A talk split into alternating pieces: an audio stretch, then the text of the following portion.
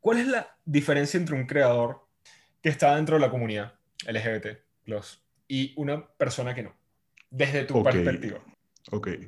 De acuerdo a lo que nosotros estamos hablando en Twitter, eh, habíamos hablado de como el prejuicio que tienen las personas cuando ven ciertas obras porque se contemplan conceptos que quizás son muy transgresores, ¿ok? Entonces básicamente te caen encima.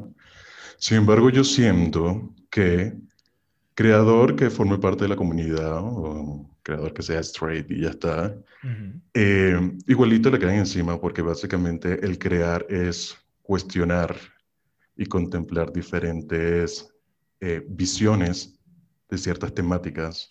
Entonces, sí, ahí igualito van a haber como ciertos prejuicios. Y, y no, yo digo que realmente no hay diferencias entre creador de la comunidad y fuera de la comunidad, porque básicamente... Yo, yo estoy de acuerdo en que no hay grandes diferencias. La cosa es que yo siento que nosotros solemos estar más en un ambiente propicio para eso, porque si hablamos de que usualmente los problemas vienen cuando mm, hay como este efecto de transgredir algo, de darle una forma que las personas usualmente no ven, nosotros constantemente estamos en ese margen que las personas no ven. Entonces, yo siento que es una manera también de sublimar muchísimo eh, de lo que tenemos adentro. Entonces, es como, ah, yo no sé si es que tenemos como una sensibilidad artística que es como diferente. Yo creo que también visibilizamos muchísimos temas que no se tocan en el sistema en general, como por ejemplo el caso de la veneno, que la, exacto, que es un tema de la comunidad, se, se visibilizó y se hizo una serie increíble. Una persona que no forma parte de la comunidad no podría hablar tan fácil de eso. Realmente tienes que involucrarte al mil por ciento y tener esas experiencias. Entonces, sí, igualito como yo he tomado temas que me involucran a mí como homosexual y he vivido, como por ejemplo la misoginia o el machismo. Eso como trato de darle un plot twist y enfrentar todas esas limitaciones que me hacían de niño, por ejemplo maquillarme o ponerme un vestido. Entonces, eso también es, son como temáticas que nosotros tenemos como la libertad de tomarlas porque pues, la conocemos muy bien y vivimos en base a las limitaciones que nos impone el sistema básicamente.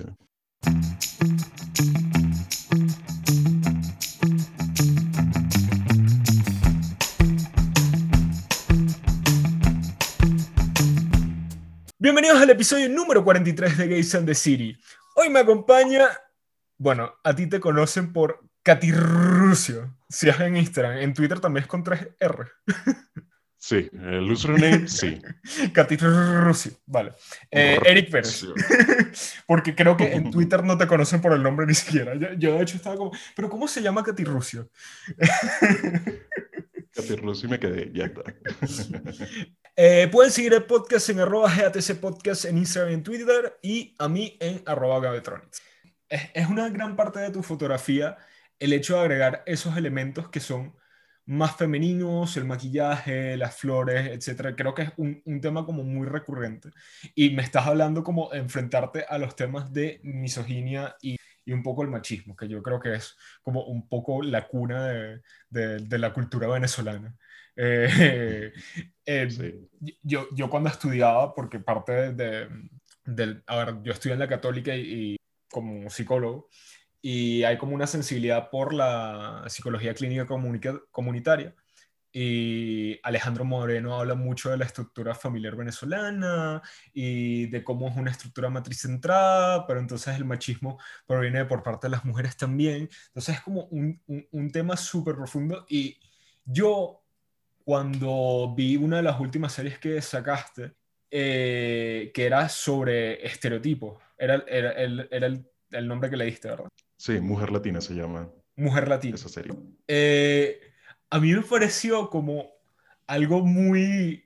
No, me pareció muy importante que también lo retratabas de esa manera y que obviamente tú eres como un poco la estrella de, o bueno, e, el, el, el, la musa un poco de, de, la fotografía, no sé cómo, cómo llamarlo, eres el, aspecto central de la fotografía.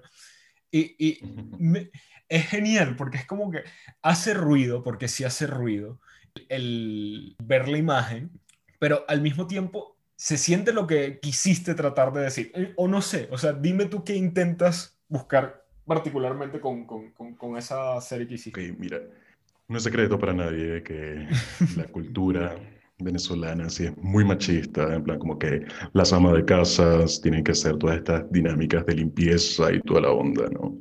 Entonces, yo siempre recordaba a mi mamá, a mi tía y mi abuela haciendo, limpiando y lavando y pasando coleto y fregando y no sé qué. Mi papá era el que trabajaba, ¿no? Entonces, y siempre veían de una manera que si tú limpiabas y eras hombre, eras como muy vulnerable, muy delicado y hacías cosas que no deberías hacer. Entonces yo pensé y dije, ¿por qué debería ser así? ¿Por qué? O sea, tipo, ¿Cuál es la razón? Entonces, tipo, voy a jugar con estos estereotipos y yo voy a ser el hombre que va a limpiar. Yo voy a reencarnar a esta mujer latina tradicional. Voy a aparecer lavando a mano aparte, porque me encantó que haya puesto una ponchera, que siento que es casi un icono de la ponchera en una casa venezolana. Y dije, mira, ya está mi ponchera, aquí están mis trapos y voy a lavar y voy a fotografiarme así. Y, y nada, y ese fue el, el, resultado final. Eh, una chica me escribió en Twitter y me puso como que no deberías jugar con estos temas porque fueron como espacios muy violentos a la mujer y toda la onda. Y es como, justamente estoy tratando eso. Justamente estoy haciendo una sátira de por qué la mujer tiene que ser vista así, la mujer latina tiene que ser vista así. Entonces, la persona que oprime, que básicamente es todo este patriarcado, esta figura va a estar limpiando ahora, que sería yo, evidentemente. Entonces, eso fue todo el, el, alboroto en mi cabeza. Y dije, ya, esto va a ser. Aparte, igual yo sé que la fotografía sale de una manera súper improvisada y todo empieza a ser así como ta, ta, ta, ta, ta. Todo es estímulo. Bueno, siempre estoy apurado. Entonces, todo es como estímulo. ¿Y dónde está la ponchera? ¿Y dónde está esto? Y vamos a colocar el sinfín. Cuando dices el apuro, es como tratar de plasmarlo rápido. Sí, porque, a ver, yo saco fotografías los sábados y domingos y siempre trato de sacar fotos, al menos que hayan como tres shootings en un día. Y me gusta sacar fotos con iluminación natural. Claro. Y no, no me da tiempo. Aparte que mis fotografías tampoco son muy sencillas. En plan, yo digo, hoy quiero verme drag. Entonces, como tres horas se me van quitándome las cejas. Entonces, como que, ay, Dios mío, vamos por parte, vamos por parte. Pero sí, siempre estoy apurado. Es, es, cómico porque yo creo que la mayoría no son lo que llamaríamos minimalistas, porque sí, es muy elaborado, tiene como muchos elementos, pero incluso cuando las imágenes se ven minimalistas, ¿sabes la cantidad de trabajo que hay detrás? Recuerdo que una de las que publicaste que decía, bueno, estoy usando una cortina. Y yo me quedé vale, estoy usando una cortina. Y, se veía tan, tan seamless, tan, tan, tan, está hecho para estar ahí, que es como que, wow, no sé cómo logra hacer todo eso. pero esa foto de la cortina, que me hizo como unas mangas de cortina, porque yo vi la tele y dije, esto es para unas mangas, ya está, esto, esto son unas mangas, ya está, ¿para qué voy a utilizar esta cortina? Y tipo empecé a coserlas a la camisa, todo el shuri me estaba descosiendo, o sea, yo subiéndome eso y yo como que, todo mal. Sin embargo, ya sé poner un poco de limitaciones, porque unas fotografías donde me pegué como eh, palillos en la cara con pega loca. Sí.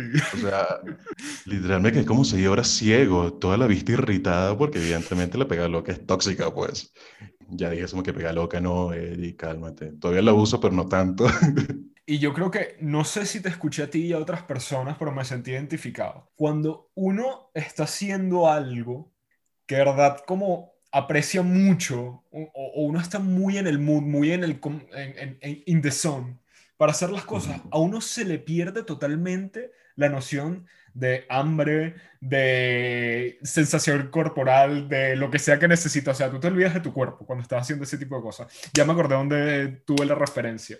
Eh, es un fotógrafo que ahora no me acuerdo el nombre, que ha hecho muchas sesiones épicas que estaba hablando con, con Tritzi Katia en, su podcast. Él hablaba sobre cómo muchas veces sus modelos hasta terminaban desmayadas, etcétera, porque él está en su tren, en su tren de, de, de creatividad en su, en su, zona. es como que no, me tienes que avisar si algo está pasando con tu cuerpo, si algo está pasando contigo, avisa. Y yo, un poco cuando he estado en trabajos que involucran ese tipo de cosas, cuando estoy muy en la zona, al final uno termina como que con esta fatiga de que, ¿cómo es posible que yo estuve 6, 7 horas haciendo esto? No sentí hambre, no sentí nada, estaba como en mi cosa, en, mi mente, y ya después es como que, ah, mierda, tengo necesidades corporales y tengo límites. es, como que, pero también se siente muy rico como perderse en, en, ese momento. Es como, no sé si viste la película de Disney Soul, la que salió hace poco. El, la quiero ver. Hay, hay, una parte al principio de la película que ellos, eh, cuando están súper inspirados, cuando están como en eso que aman, entonces todas las luces se ponen azules y entran como en su propio mundo de adoración de lo que están haciendo. Entonces yo, yo siento que es un poco cuando estás haciendo lo que te gusta, cuando estás en, en, la zona, esa es la sensación que hay, como que todo se detiene, el tiempo y todo, es, y es como que tengo mucho... Sí, pierde la noción del tiempo.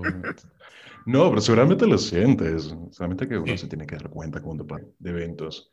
Sí, es que eso, no invierte tanto tiempo y uno no se da cuenta de, de, que está haciendo algo que realmente amas. Y, y, es fantástico, de verdad. A mí me encanta esta situación porque me desconecto, porque evidentemente también el trabajo ordinario. Como te, te, consume un montón, entonces uno tiene que dispersarse y pasar tiempo con uno mismo, entonces la mejor manera es, qué sé yo, ilustrar o bailar o hacer música o grabar podcasts o sacar fotografías. Entonces siempre son necesarias estas dinámicas, siempre, siempre, siempre. ¿Cómo equilibras tu tiempo? Es complicado, es súper complicado. La verdad es una pregunta que me quiero hacer yo también porque es complicado. Em, digamos que trato de crear siempre porque es una manera de volver a mí, es una manera de, sentirme gusto y documentar lo que estoy experimentando y trato de no darle fuerza al trabajo ordinario, porque evidentemente no me genera mucho, o sea, es algo muy ajeno a mí. A ver, también tengo que entrar en contexto, soy diseñador gráfico, y a pesar de que sea mm, eh, un trabajo creativo, eh, no, no, no, se ejecuta como debería ser. Los clientes empiezan a comentarte cómo deberías diseñar o ese tipo de cosas y realmente no te dan oportunidades creativas para tú explorar y ofrecer lo que deberías ofrecer. Entonces, nada, realmente le doy con mucha fuerza a mi creatividad y a, generar contenido que realmente me interesa. Es curioso porque tú me dices eso y es que aunque tengas un trabajo que también es algo entre comillas creativo o es más o menos de tu línea, es como que eh, esa sensación de que nunca llegas a crear algo que es tuyo para ti o que de verdad a lo que le quieres poner tu firma de alguna manera yo creo que eso es importante y yo creo que eso se gana con el tiempo, o sea, ese es mi deseo para ti, porque obviamente, o sea, mm. los fotógrafos reconocidos, los artistas reconocidos, las personas reconocidas, llega un momento en que se toman, llegan a crear su lugar y a crearse su espacio, a ganarse su espacio, para que simplemente venga una persona y diga, quiero esto, y tú le digas, lo vamos a hacer así, porque si tú quieres algo mío, tú conoces mi trabajo. Y eso es lo que vamos a hacer. Y quiero libertad creativa para hacer lo que yo quiero hacer. Y eso es algo que tenemos mm, poco espacio para hacer. Tú, tú, lo haces con la fotografía y lo haces contigo mismo y haces todas estas cosas para equilibrarte como anímicamente, porque es que lo necesitas. es que yo entiendo la situación. ¿Por qué? Porque yo también, yo estaba consumido por el trabajo, ahora no lo estoy, ahora estoy otra vez presionado por conseguir trabajo pronto, pero eh, yo entiendo, o sea, yo, he tenido que dejar un trabajo que me consume para volver a hacer las cosas que me gustan, para darle espacio en mi vida a cosas que creo que son importantes, y uno tiene que estar constantemente como buscando ese equilibrio, porque es que, bueno, no tenemos la fortuna de vivir de lo que nos gusta hacer todavía. Eh, pero es eso. Casi, casi siempre como que los creativos tienen como una vida secreta.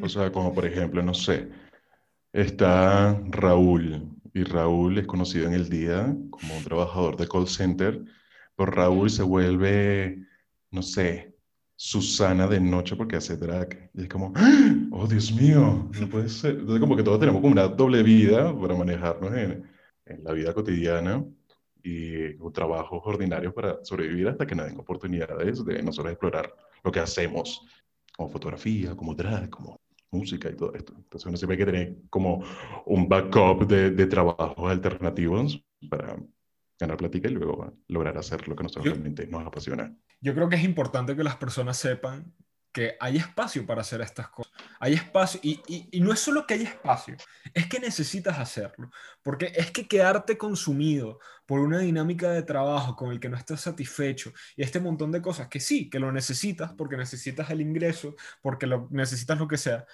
Y yo entiendo que puedes estar cansado al final del día, pero va a llegar un momento en que te va a consumir. Entonces hay que buscar espacio para hacer estas cosas. Si de verdad tú disfrutas hacer algo, puedes hacerlo. Hay maneras de, no, no es de verdad, hay, hay pocas veces que realmente uno está totalmente consumido por lo que tiene que hacer de verdad y que no haya un solo segundo para hacer algo que le guste. Entonces, yo creo que es, un poco de eso, organizarse y, y, y, ver las oportunidades para, porque es que yo he estado en ese lugar, yo he estado en ese lugar en el que me siento totalmente consumido y no termino de hacer las cosas que quiero hacer.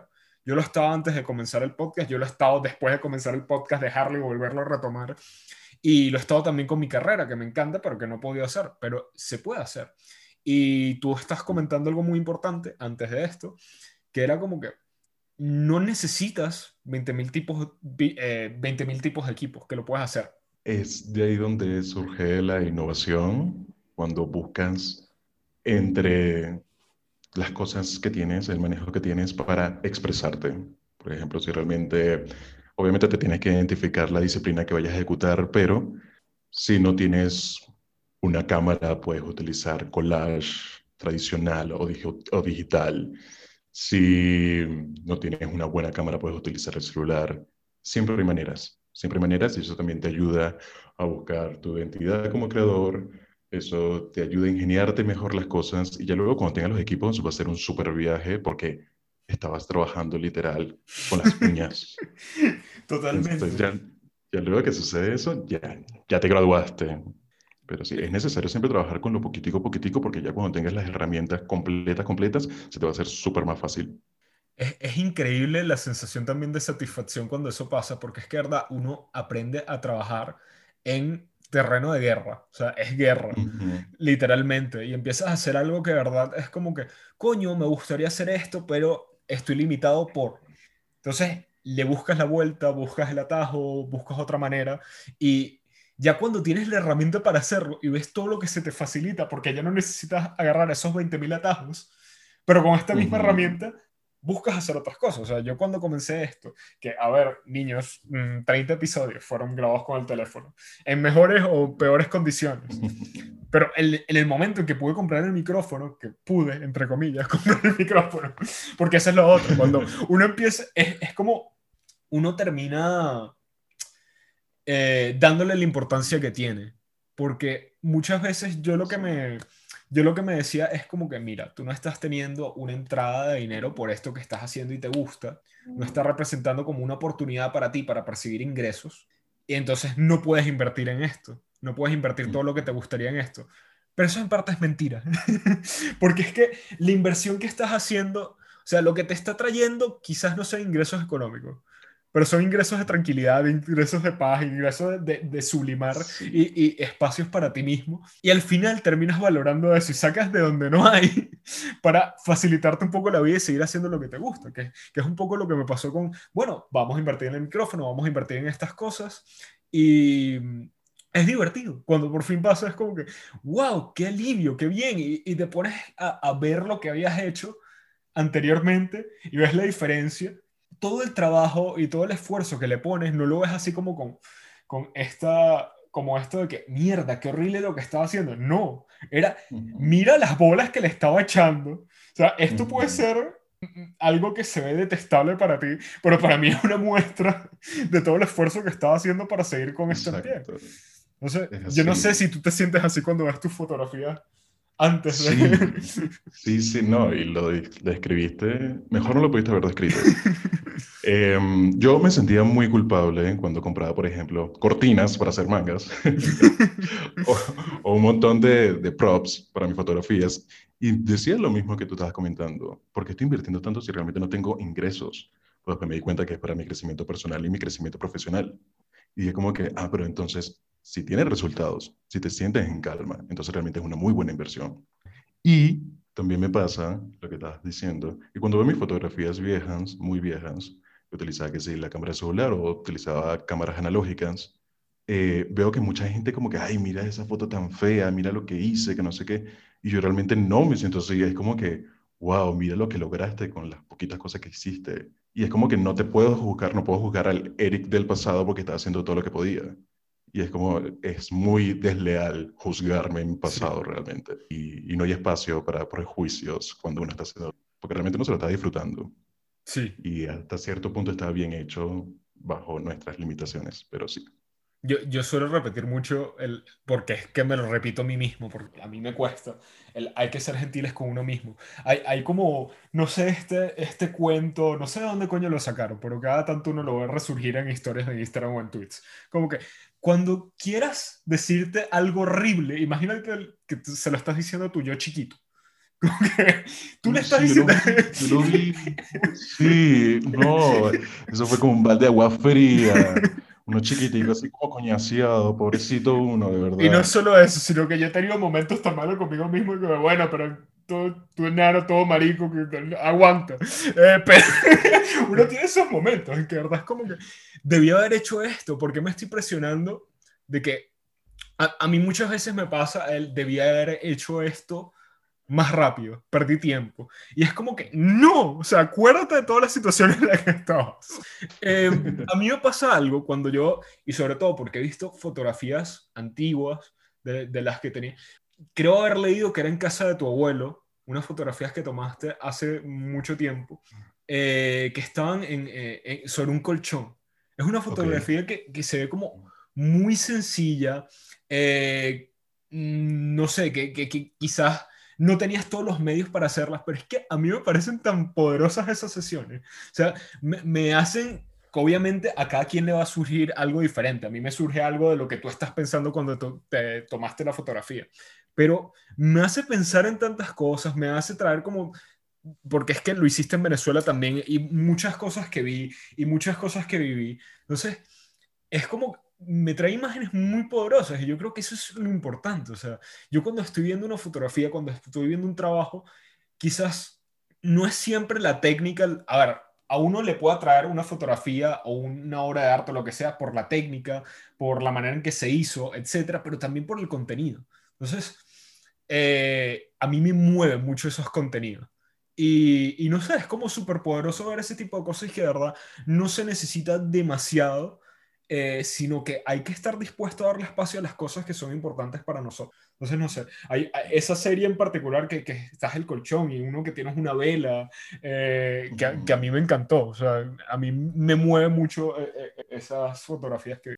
Sí, es muy particular, justamente eso que estás comentando es súper importante cuando la fotografía tiene una intención y cuando trasciende, o sea, no solamente es una imagen bonita, sino cuál es el contexto. Y a mí me encanta cuando se lanzan una lírica súper intensa en las fotografías, una cosa súper conceptual, y veo la imagen y es como, wow, sí, tiene sentido. Y es como, wow, entonces como que, eh, eh, ¿sabes? O sea, ya bien, una fotografía linda está bien, esté bien iluminada, kika, caca, una, una cara súper bien curada en Photoshop, una colorización en Lightroom, bello, claro que sí, pero ¿dónde está la intención de esta fotografía? ¿Cuál es el concepto? ¿Cuál es el background? Justamente esa serie a mí me genera muchísimo porque fue antes de irme eh, de Venezuela y yo vivía en la casa de mi abuelo. Mi abuelo ya no estaba ahí y yo estaba cuidando la casa básicamente. Y era muy interesante porque estaba viviendo todo los desastres de Venezuela. Se iba el agua, se iba la luz, se me iba el internet. ¿Qué año fue? 2017. 2017. Eh, 2018. Bueno, igual, por ahí fue. Yo también sí. me fui por ahí, recuerdo. Es, es como que sí. yo, ese, esos años particularmente fue como el, el, el, no sé si es como lo más hondo, porque es que después vi las, yo, yo me vine a España y después era como que mis amigos empezaron a conseguir trabajo, empezaron a ganar en dólares, etcétera. Y yo como que, pero todos estábamos en la mierda de alguna manera. Siguen estando en la mierda. A ver, es horrible. Venezuela es un puto hueco. Pero esos años en particular fueron muy, muy difíciles. Fue como el hueco de que todos están jodidos. No hay diferenciación. Pues Todo el mundo difícil. está jodido. Fue súper, súper difícil esos años. Y no, y aparte que evidentemente no tenía como punto de distracción. O sea, no podía trabajar en, en, en la computadora porque no tenía internet no podía escuchar música, no tenía, no tenía luz, no me podía bañar porque no había agua. y lo que yo hacía era documentar, y yo decía como que realmente esto es súper importante para mi vida. Y, y, el transporte también estaba complicado, entonces tampoco podía salir. Entonces yo me veía muy aislado, me veía muy aislado y eso era, literal, duré un año aislado y empecé a documentar todo eso. Entonces, por ejemplo, la fotografía de la vela que me comentas, eh, yo cuando la hice fue como que, bueno, ya está, voy a ponerme esto, una vela es muy sensible, está sobre mi rostro, sea, puede caer, me puedo quemar. Ok, me parece interesante, ¿no? Como llevar el cuerpo al límite. Luego que vi la fotografía, estando en Colombia, dije, claro, evidentemente yo estaba hablando de la situación que no había luz y todo lo que me, lo que estaba alrededor mío eran velas porque las necesitaba. O en el, o en la cama, yo me moría de calor y lo que hacía era acostarme y esperaba que llegara la luz o algo parecido. Entonces todo eso eran como destellos de realidad que, que aparecía en Venezuela en esos, esos tiempos.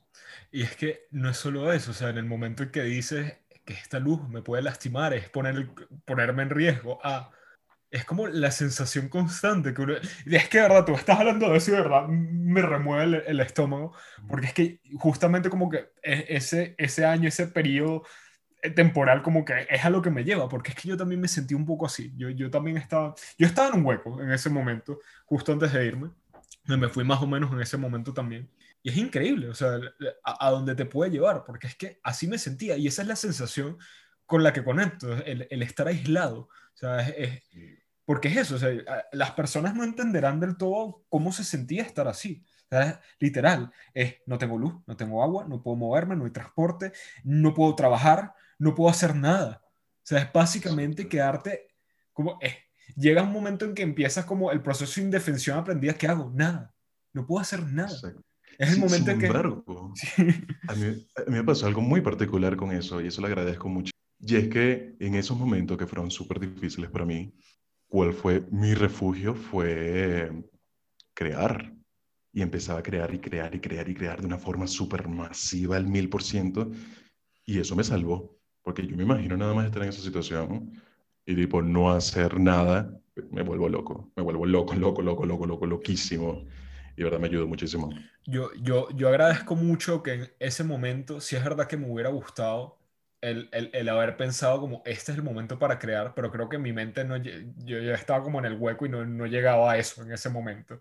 Eh, mi pensamiento básico era sobrevivir, sobrevivir, sobrevivir y en ese momento no era como que, ¿qué puedo hacer yo para, entonces yo, yo llegué un momento en que empecé como vivir un poco en, en, el futuro y empezar a prepararme de todas las maneras posibles para, tengo que irme, tengo que hacer algo para irme. Y encima, en ese momento, afortunadamente y desafortunadamente, como que la vida colapsó y empecé a estar lleno de muchas otras cosas, lleno de muchos desastres, muchos proyectos, terminar la carrera, hacer todo esto. Entonces fue como, vale, eh, me mantuvo distraído, pero es un poco eso, es, es una sensación bastante fuerte. No, y em, también que te enseña muchísimo a, a, valorar. Esas situaciones te enseñan a valorar. Y ya cuando estás en otro país y ves los beneficios que tienes, como, wow, de verdad, mira, uno tiene que ser agradecido al mil por ciento. Y es como, wow, wow, wow, wow, wow. Sí. ¿Cuál es la importancia de hacer como estas instantáneas, por llamar, no porque sea fotografía, sino porque sea algo así como que eh, retratar el momento? ¿Cuál es la importancia de esto? ¿Cuál crees que sea la importancia de Ok, mira, te lo voy a decir eh, con las palabras. Ahí ya va. Ahí, ahí, ahí, ahí, ahí, ahí. Ajá, te voy a decir con las palabras de Pablo Picasso, en plan del autorretrato. Y decía, al principio el autorretrato es un aprendizaje y luego se vuelve una representación. He aquí cómo me veo, he aquí cómo pienso que me vi. Y yo me baso muchísimo en esto cuando voy a sacar los autorretratos. La gran mayoría de mis autorretratos son una representación de cómo me siento o cómo yo percibo ciertos conceptos, así, así sean reales o irreales. Y, por ejemplo, bueno, por ejemplo, la, la fotografía de la vela, siento que es una super representación de cómo me sentía en ese momento. Y así sea muy real, porque realmente nadie tiene una vela en la cara todo el día, así me sentía yo. Y es súper importante eso porque puedo ver el historial de mi crecimiento y de mi pensamiento y mis ideales a través de la fotografía. Y ver cómo pensaba en ese momento y ver cómo pienso ahorita es súper interesante. Yo tengo como un cierto miedo en que me va a dar como Alzheimer y voy a dar mi foto y decir, ah, mira, qué muchacho tan raro, muy bien. este era yo y así pensaba. Entonces todo tiene como sentido, algunas veces con ese pensamiento es medio caótico, sí, pero me parece... Pero es miedo o preparación a... No quiero pensar preparación, pero no quiero pensar que me vaya a dar Alzheimer, gracias, Gabriel. Pero lo que pasa es que mi abuela tenía Alzheimer y como que me marcó muchísimo que se haya olvidado toda esta onda y dije, imagínate que estoy a olvidar todo lo que has hecho. Y es como que, wow, qué difícil. Vamos a empezar a sacarnos fotos, Eric José, y vamos a empezar a hablar de lo que piensas y sientes. Ahora, quiero que a partir de ahí de la hora, ¿por qué autorretrato y no otra forma de fotografía? Ok, te explico. Cuando empecé a sacar autorretratos, nadie quería pasar para mí. Claro, lo que pasa es que yo también soy muy del límite. O sea, a mí no me gustan las cosas sencillas. Porque si voy a montar ya el sinfín, voy a montar. O sea, yo quiero el límite. Entonces, no sé, vamos a llenarte toda la cara de delineador. Vas pendiente, le digo al modelo. Entonces, como que, que mi modelo seguramente sería que sí, mi novio, mi hermana. Y, y es como que mm, está como difícil sacarse todo ese delineador en la cara, que no sé qué. Mm, y yo, como que, mira, ya está, lo voy a hacer yo. ¿Ok? Entonces como que siempre estoy yo y siempre está a mi disposición y mi tiempo tampoco son nada fáciles con el trabajo. Entonces como que soy yo y puedo, puedo explotarme yo si quiero o llenarme la cara de delineador si es posible. ¿Cuál es el proyecto que no has hecho? El proyecto que no he hecho, sí. Mm, ya lo hice justamente. Ya lo hice justamente, lo hice ayer, lo quería hacer. Pero es algo que pero es algo que tienes mucho tiempo que querer hacer o el comentario es yo hago siempre los proyectos. No, es, algo que quería hacer, sí, es algo que quería hacer hace un tiempito. Em, es una imagen religiosa. Em, no quiero dar spoiler, pero ya está. seguramente ya la publiqué en el momento que vaya a salir el podcast. El miércoles, de todas maneras. Sí, sí, sí salía, sí salía. Y es eh, un retrato de José Gregorio Hernández. Ah, mira. Y fue bien particular, la saqué ayer y tengo que ser sincero, estaba cagadísimo. Porque imagen de José Gregorio Hernández da miedo. Miedo. O sea, imagínate. ¿En qué sentido? Imagínate nada más que en la esquina de tu cuarto esté José Gregorio Hernández. Dime si no te daría miedo. Todas mis pesadillas de parálisis de sueño son José Gregorio Hernández. No, mentira. Pero, pero sí, entiendo la sensación. Sí, sí, da miedo. No, aparte que la fotografía, yo te la voy a pasar para que la veas. Vale. Este, salgo yo, evidentemente, vestido José Gregorio Hernández, pero estoy descalzo. Y estoy pisando flores y alrededor hay velas. Ok, o sea, era como José Gregorio Hernández ya en un plano más astral, un plano de santo donde la gente le está pidiendo, ¿no? No José Gregorio Hernández vivo, sino ya como santo. Y me dio mucho miedo porque todo sucedió de una manera muy extraña yo cuando dije lo de los pies, dije así como que, mira, me parece como una imagen bien interesante que no tenga zapatos. No sé por qué, pero dije, no va a tener zapatos, ya está. Estoy hablando con mi novio, le enseñé la foto y me dijo, ah, sí, me gusta, me gusta que no tenga zapatos porque dicen que los muertos no tienen pies o zapatos. Y yo, ¡Ah! no puede ser, qué miedo. Aparte que también me dio mucho miedo porque yo siempre cuando hay dos fotografías que, que, que tienen como temáticas medio espirituales. Una de José Gregorio Hernández y otra que se llama Amarre. Sí. Y prendí velas en el set. Te juro que estaba creyendo, creía que estaba invocando algo. Yo estaba cagadísimo. Yo dije, nada, el amarre me lo estoy haciendo yo. Estoy invocando a José Gregorio Hernández. Anoche yo andaba como súper cagado. Dije, me aparece José Gregorio Hernández. Esto no puede ser, qué miedo, porque yo soy muy miedoso. Y aparte que yo también entro en un trance cuando estoy creando. Y yo, sí, velas sí, José Hernández, sí, el amarre, sí, las flores, velas rojas, porque rojas son para el amarre. Y yo, Dios mío, ¿por qué tú eres así, José? Ya después como que me despierto del trance que estoy, es como, ¿por qué tienes todo esto prendido? ¿Por qué hay velas? ¿Por qué estás amarrado? ¿Qué pasa aquí? No entiendo. Pero sí, sí, sí, esa es mi fotografía que quería hacer. Aparte que a mí me llamaron José por José Gregorio Hernández, me llamó Eric José, y como que... Pues somos tocayo. Ah, mira, fíjate. Eh, Hugo siempre me ha perseguido esa imagen, pero sí, sí. Aparte que siento que iba súper bien el personaje porque tiene un bigote bien, bien poderoso y dije, mira, ya está. Por favor, bajo ninguna circunstancia, eh, hagas un shoot de Bloody Mary, por favor. créeme que no está en mi cabeza ahorita, no le está. Ahora está en tu cabeza, nada más necesitas espejos, algo de sangre artificial. ah, no, mentira, he hecho tres fotografías que involucran la religión. También hice una de, de, de la Biblia, no sé si la viste, que estoy lleno de sangre. Básicamente me estoy como colgado en una cruz, básicamente, también. Esa, que esa fue horrible porque hice la sangre con miel, estaba todo pegostoso. Ay, no, no, no, no, no, no. ¿Qué consejo le puedes dar a alguien que quiera comenzar un proyecto y crear cual sea el proyecto? No necesariamente fotografía, eh, qué sé yo, música, un podcast, eh, no sé, montar caballo artísticamente, no sé. ok, para montar caballo tienes que conseguir caballo empezando por ahí. Y tienes que tener un establo, porque imagínate. Cosa de presupuesto de la persona, lo puedes rellenar, no sé, puedo hacerlo de tela, puedo hacerlo de cortina. Eh, mira, creo que uno de los mejores consejos que puedo dar es porque es muy fácil decir haciendo algo porque, mm, como comenté, uno le ve mucho las costuras, uno dice, ay, pero es que no está bien hecho, ay, pero es que le falta. No, no, no, no, no. Confía en ti y empieza a crear. Y otro consejo es que nunca dejes de hacerlo, porque así vas a ver tu historial y así vas a comparar todo lo que estás creciendo. Y, y esos serían como los dos principales consejos que son súper importantes. Yo les voy a invitar a que vean la cuenta de Eric en Instagram porque él tiene también unos cuantos videos y uno de estos que habla justamente del proceso creativo y otras cosas. A mí me encanta el de props. Me encanta el video de props. Y también el último que hiciste que dije que quería recrear de, del equipo que está detrás de la fotografía porque me siento muy identificado. Eh, sí. Pero sí, quiero que, que, que, vean esas cosas también, porque es que yo me siento muy identificado cuando, cuando él dice esto, porque una de las cosas que más hay que recalcar cuando uno está haciendo este tipo de proyectos es que te tienes que obligar, en cierto punto, a obligar a, a crear y sacar y sacar y sacar.